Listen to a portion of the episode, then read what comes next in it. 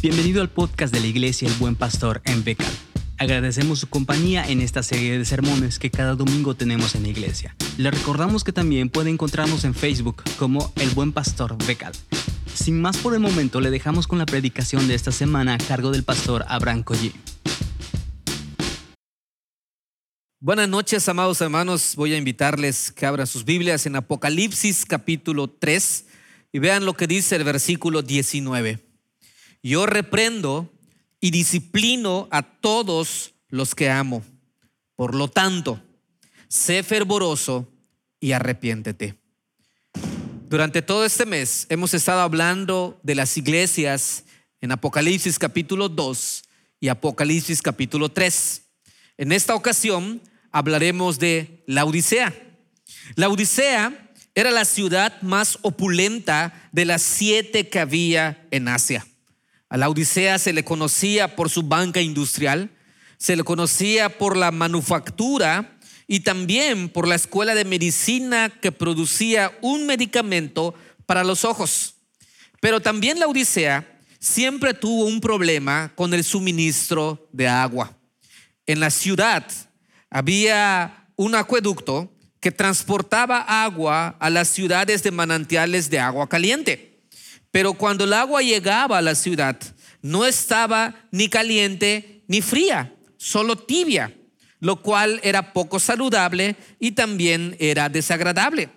Por ello, la carta habla de la comparación de la Odisea que se había vuelto tibia y por lo tanto era desagradable y poco saludable. Los creyentes no habían adoptado una posición firme con respecto a su fe. La indiferencia por pensar que no les hacía falta nada los había conducido a la ociosidad. Al dejar de hacer algo por Cristo, la iglesia se había endurecido y estaba satisfecha de sí misma. Es esto los estaba llevando a un declive espiritual. Por ello, la carta inicia con estas palabras. Abramos nuestras Biblias en Apocalipsis capítulo 3, versículo 14. Y quiero que vean el versículo 14. Las palabras dice, esto dice el amén, el testigo fiel y veraz, el soberano de la creación de Dios. Cuando nosotros vemos aquí, observamos la presentación de Jesús que transmite la idea de que lo que Jesús dice es indudablemente verdadero. Y el pasaje no tan solo quiere dejar claro que es verdadero, sino que también quiere mostrar a Jesús como el que hizo todas las cosas y por ello lo posee y controla. El mensaje a los laudicenses es que su jactancia por sus riquezas materiales estaban fuera de sí estaban fuera de lugar, no tenían cordura, porque todas las cosas pertenecen a Jesús, quien es digno de alabanza y gloria. Y la confianza en las cosas que ellos poseían eran vano, ya que no cubrían las necesidades reales de los hermanos de la iglesia. Tanto la jactancia como la confianza estaban produciendo creyentes tibios, creyentes apáticos, creyentes ociosos, creyentes que no tenían una firmeza por sus convicciones. Y esto el Señor lo sabía. Por ello les dice en el versículo 15, conozco tus obras, sé que no eres frío ni caliente Ojalá fueras lo uno o lo otro. Aquí cuando Jesús dice, conozco tus obras, significa lo mismo que en la carta a la iglesia de Sardis, ya que tanto en Sardis como en la Odisea solo habían palabras de reproche para ellos. Las iglesias ya no estaban activas y vivas. Los pocos fieles en Sardis eran brasas resplandecientes en medio de cenizas. Y los de la Odisea eran como el abastecimiento de su agua, ni frío ni caliente. La iglesia había llegado a ser tan insípida como el agua tibia que llegaba a la ciudad. Aunque la iglesia podría parecer buena por fuera, se había vuelto autosuficiente y por lo tanto indiferente al crecimiento en la fe y al extendimiento del reino de Dios. La iglesia de la Odisea no se había vuelto indiferente porque los intereses mundanos habían enfriado su debido fervor, sino que se había vuelto indiferente e ineficaz porque ellos estaban creyendo que estaban dotados espiritualmente y sus miembros habían encerrado en una jactancia y en un orgullo. Habían excluido a Cristo y pensaban que podían vivir sin Él. Sin Cristo estaban muertos. Sin Cristo la iglesia deja de ser eficaz, deja de ser iglesia y se vuelve en cualquier otra cosa, pero menos en la iglesia de Dios. Por ello, la advertencia del versículo 16 dice así, por tanto, como no eres ni frío ni caliente, sino tibio, estoy por vomitarte de mi boca. No hay nada más desagradable, amados hermanos, que un cristiano solo de nombre, que un cristiano que cree ser autosuficiente, que piensa que con lo que tiene no necesita ni honra a Dios con sus bienes, que se conforma a conseguir a Dios a medias.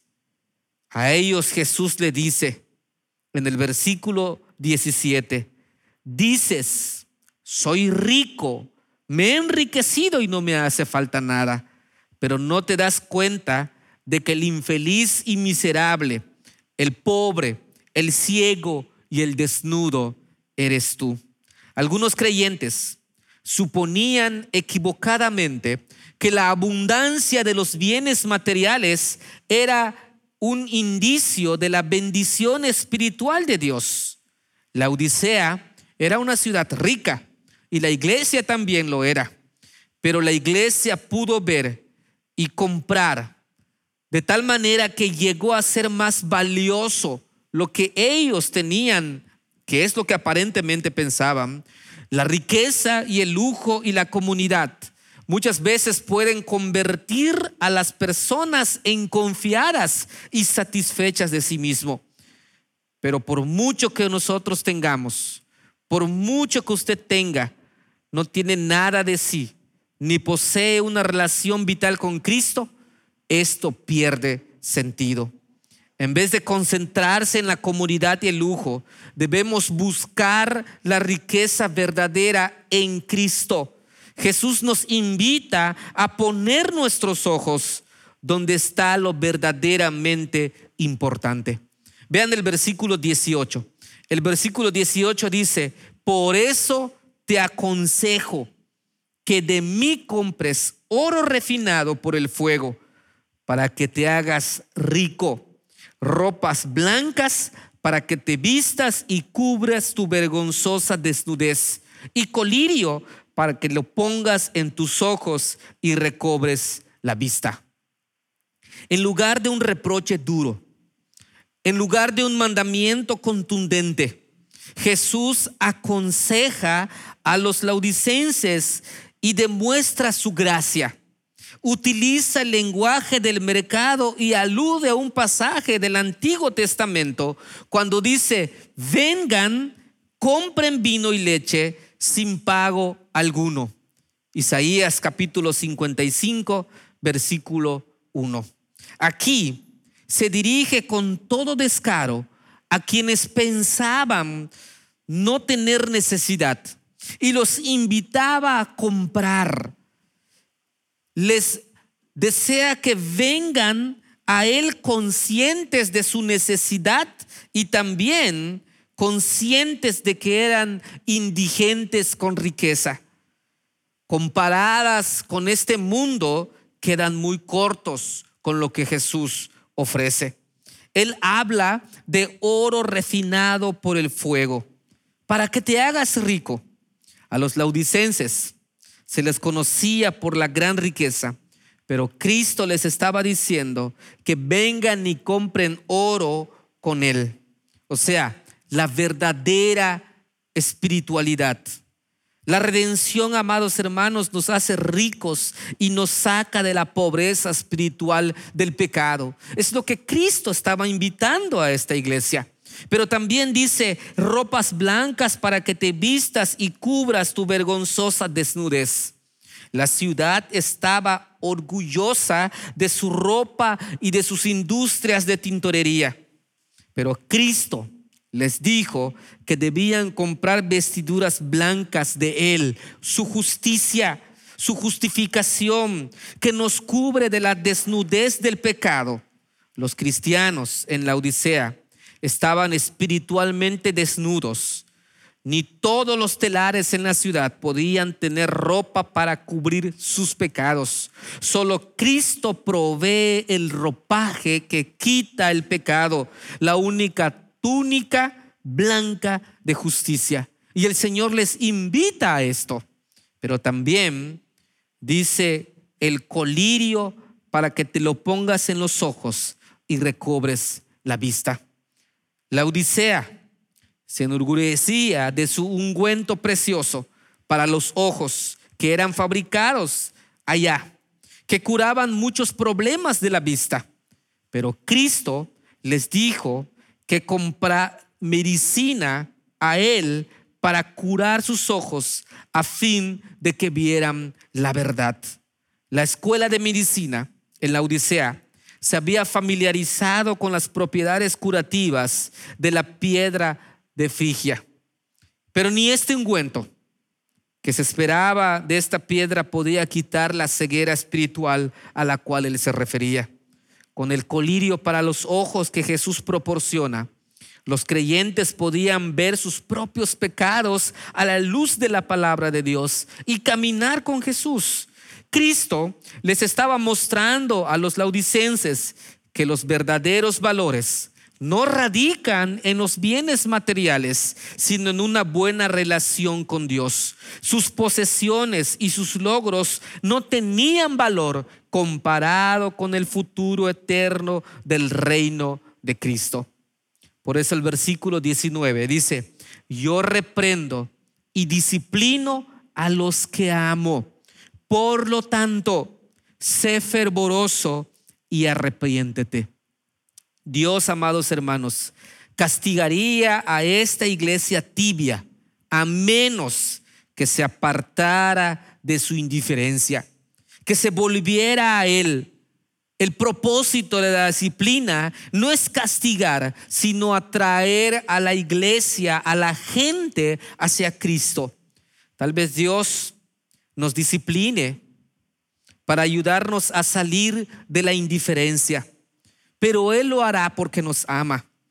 Nosotros podemos evitar la disciplina buscando una vez más el arrepentimiento, el renunciar al pasado y adoptar nuestra nueva vida en Cristo, a ser fervorosos y dejar de ser tibios Jesús quiere que la iglesia comience con un celo por él, con una pasión que genera un fervor espiritual dejando de ser tibio.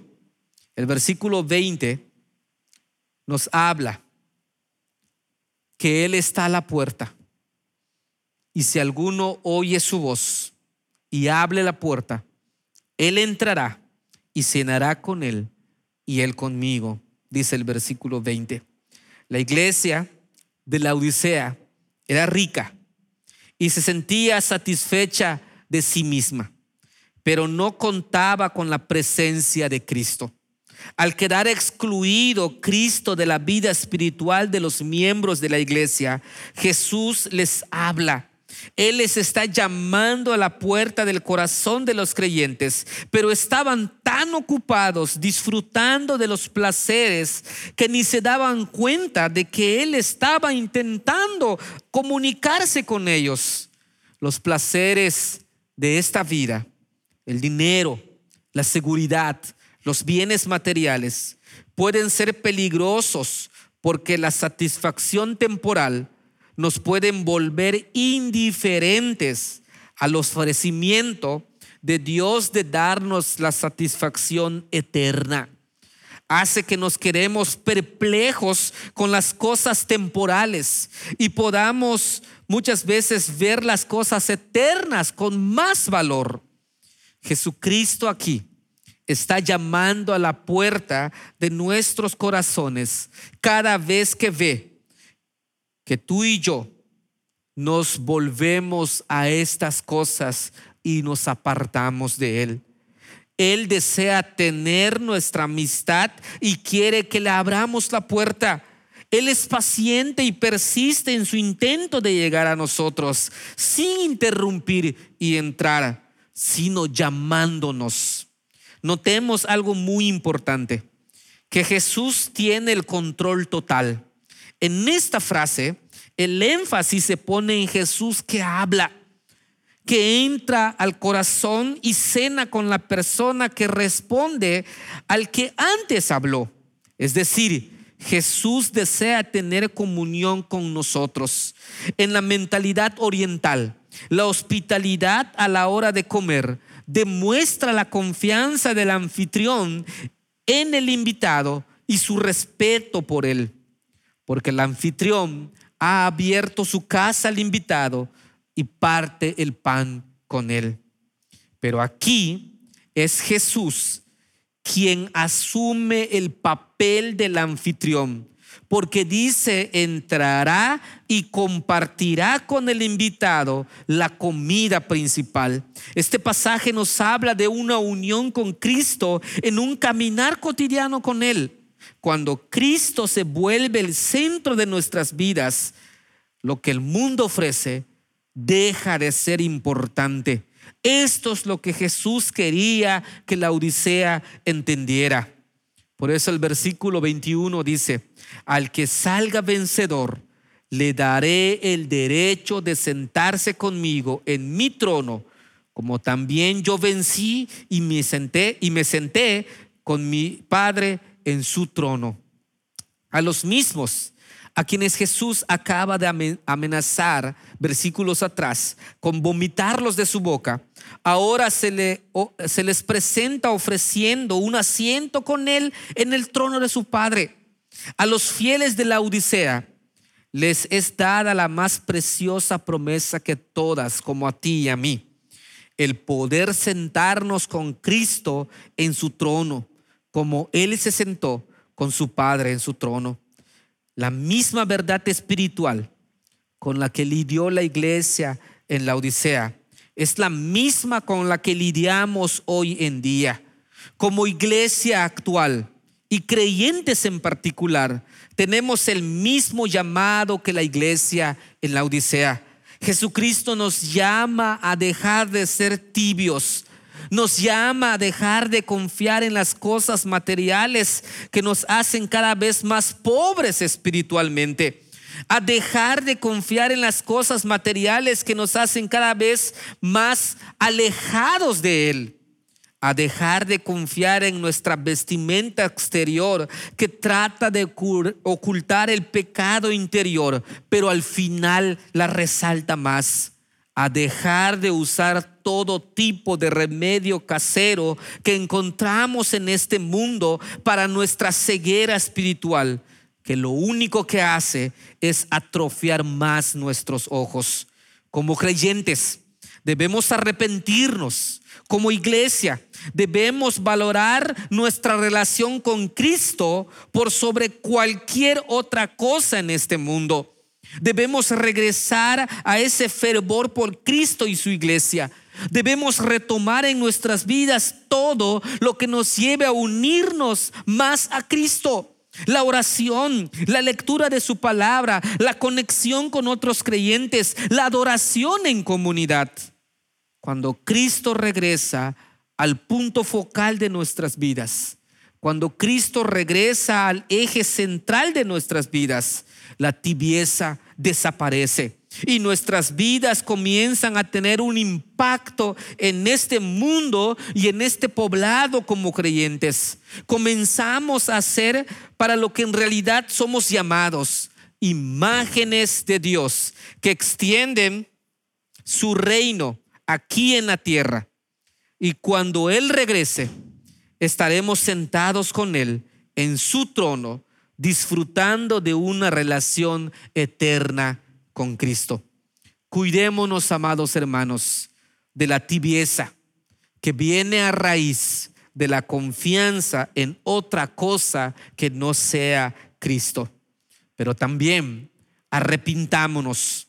Si lo hemos dejado fuera de nuestras vidas, regresemos a Él y confiemos en Él por sobre cualquier cosa en este mundo. A Dios gloria por sus palabras. Amén.